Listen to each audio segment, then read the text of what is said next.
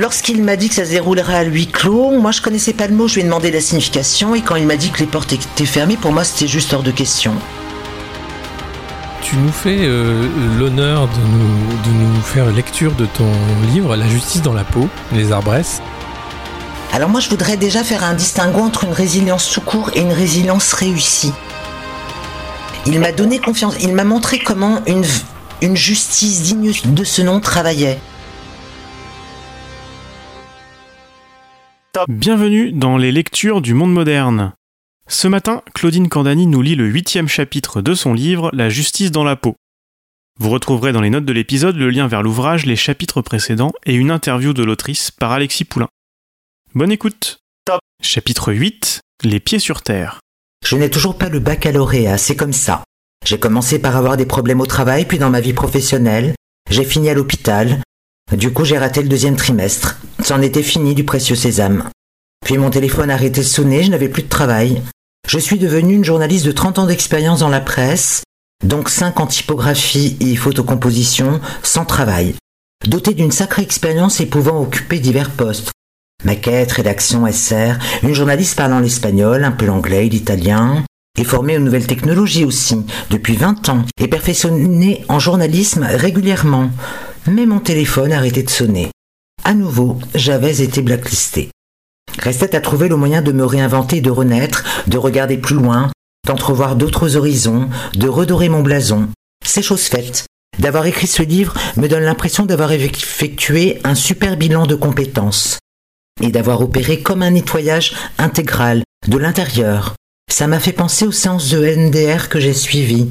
Le MDR est une thérapie basée sur une simulation sensorielle bialternée, droite-gauche, par mouvement oculaire.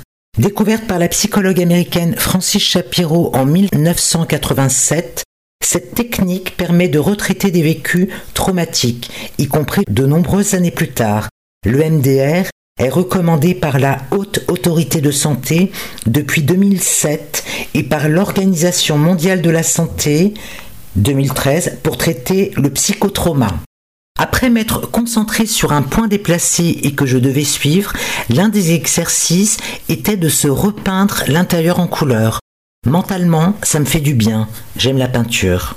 Selon moi, le seul problème de cette thérapie reste la prise en charge. La séance est chère. Dans les 100 euros si je me souviens bien, ou pas loin. Je n'ai pas pu tenir longtemps. À ce moment, je me suis trouvé sans travail et avec moins d'argent pour vivre. Quand on est parent solo, Investir dans des soins et pour sa santé n'est pas toujours une priorité. J'ai discuté avec mon praticien qui a suivi des survivantes et des survivants de l'attentat du Bataclan. Ces personnes lui ont été envoyées. J'ai trouvé que c'est une très bonne idée de proposer ce soin neurologique pour aider les ex-victimes de grands crimes et les aider à traiter au mieux les troubles anxieux. Cette thérapie oculaire a fait ses preuves. À quand la gratuité des séances de MDR pour les victimes de viol aussi J'en profite pour poser la question ici. Oui, les bonnes techniques devraient être prises en charge. Il en existe bien d'autres, efficaces et légalement, qui le sont. Et puis nous savons bien ce que traiter au lieu de réparer euh, coûte de moins cher au final à la société. C'est vrai, quand je revois le chemin parcouru, malgré les embûches rencontrées, aussi grosses que des troncs parfois, je me sens forte à nouveau, comme jamais. La résilience pour moi, c'est ça, de se souvenir que ce qui ne tue pas rend plus fort, cette situation est attribuée au philosophe allemand Friedrich Nietzsche.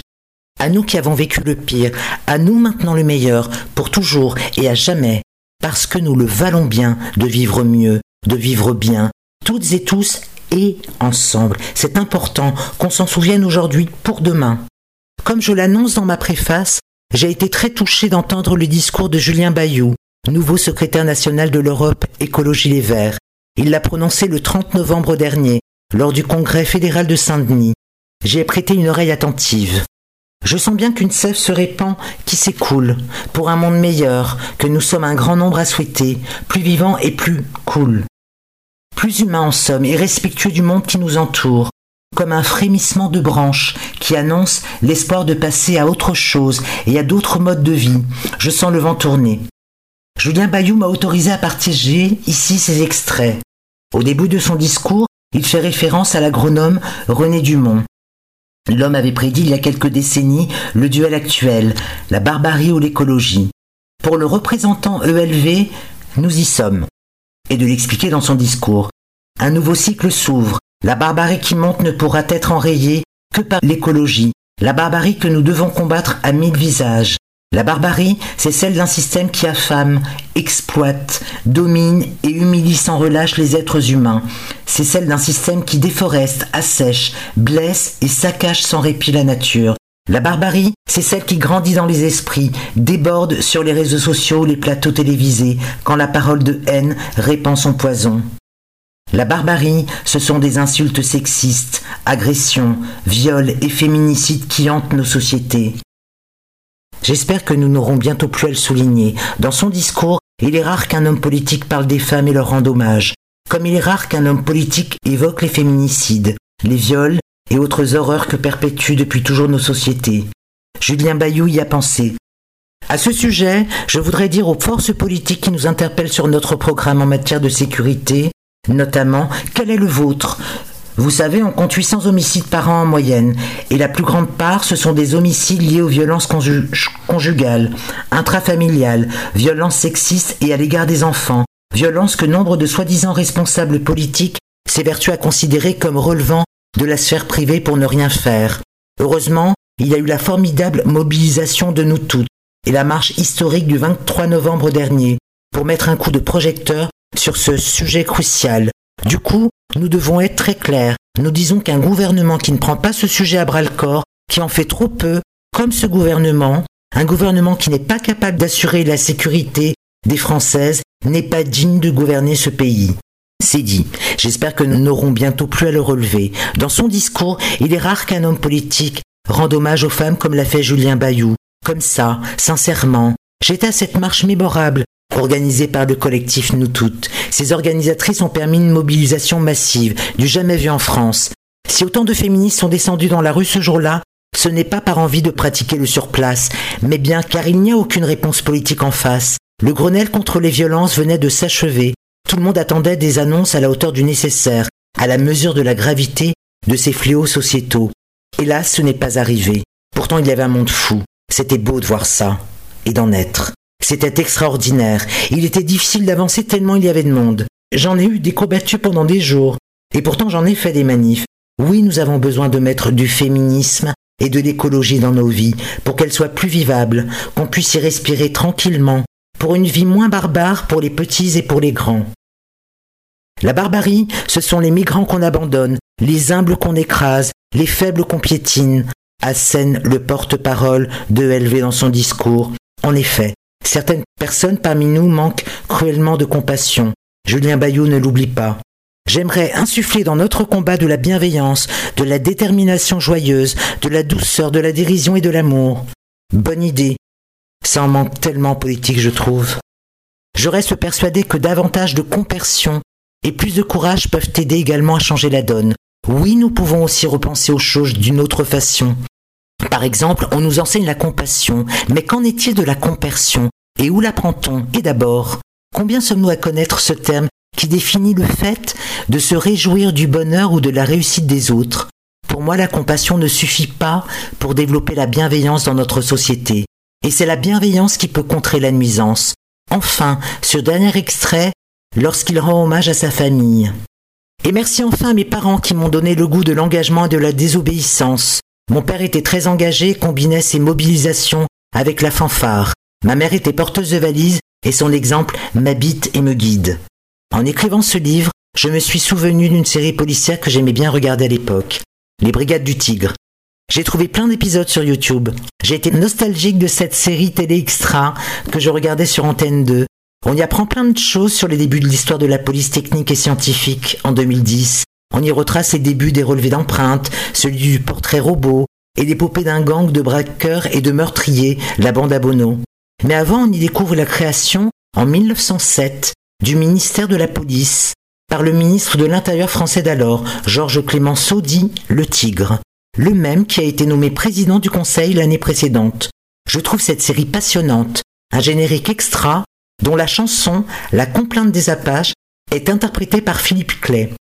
Le texte original a été raccourci pour le générique et voici les paroles. Monsieur Clémenceau, vos flics maintenant sont devenus des cerveaux. Incognito, Ils ont laissé leurs vélos, leurs chevaux. Pendant ce temps-là, dans les romans, certains nous racontent comment faire un casse tranquillement pour tuer le temps. Je voudrais les y voir, à notre place, pour ne pas en prendre pour vingt ans. Chaque épisode démarre avec un petit topo animé, coloré et contextuel sur l'histoire de la criminalité internationale. Une voix off contextualise des événements qui se sont déroulés à cette période mouvementée du crime organisé, un moment dans l'histoire de la police qui en précède une autre aux États-Unis dès les années 1919, celle de la prohibition. J'en ai retenu que la chasse à l'homme s'est organisée surtout autour de scandales et de magouilles financières. Et si l'on s'attaquait aux mœurs, c'était pour une histoire de règlement de compte, des questions d'argent. J'ai toujours eu le sens de l'enquête et celui de la justice rendue. Je pense que c'est la raison pour laquelle j'aime les histoires policières. Lire et dénouer des intrigues. La noisseur des polars raconte le côté sombre de nos sociétés, qu'il soit écrit en France ou en Italie, au Japon ou aux États-Unis. Car si partout noir c'est noir, c'est qu'il manque une autre d'histoire quelque part. Vos yeux vont bientôt se détacher de mes mots, mais j'en ai encore quelques-uns pour vous qui me lisez, des mots pour affirmer que mon courage peut être demain le vôtre, que je n'ai jamais regretté d'être la personne que je suis, humanitariste, volontaire, vindicative et autant présente à la vie. Même si je ne vis plus de journalisme depuis deux ans, trois même. D'ailleurs, aujourd'hui, je survis, je suis devenu bénéficiaire du RSA depuis. Ça a été très dur pour moi de réaliser que je ne pratiquerais plus le métier pour lequel j'avais tant travaillé, pour lequel j'avais tant donné, comme il est vrai que nous nous sommes tentés, mais... Hum. Heureusement, il me reste l'écriture, toujours, la mienne cette fois-ci, peu importe d'où qu'elle vienne, tant que mes mots font écho. J'ai passé 36 automnes et hivers difficiles, je l'ai senti comme on sent davantage l'odeur de l'herbe coupée après la pluie. Aujourd'hui c'est fini. Pour la première fois, j'apprécie les couleurs du printemps et l'hiver qui s'installe. Et la pluie ne me gêne plus autant. Ça va me changer de ne plus être en apnée pendant presque une partie de l'année. De ce luxe, je compte bien en profiter, et à la chaleur des mots me réchauffer en attendant l'été. Car nos vies ne sont pas terminées, à nous, ex-victimes ou victimes. Comme des arbresses, nous nous élevons, comme une forêt de personnes puissantes, bien enracinées. Si nos branches sont sciées et nos troncs coupés, peu importe, nous repousserons. Toujours. Voilà, et sur ces mots, ce livre est fini. Maintenant, sur la tête, j'affiche un camailleux de gris. Je trouve ça joli. Mais je n'ai pas réussi à arrêter, je fume toujours, ça me détend. Aujourd'hui, j'entrevois un autre avenir qui porte bien son nom. Avenir en six lettres, qui rime avec écrire, en un mot. Fin. On se retrouve la semaine prochaine pour la fin du livre avec la postface et une interview du juge Jean-Pierre Getty. Top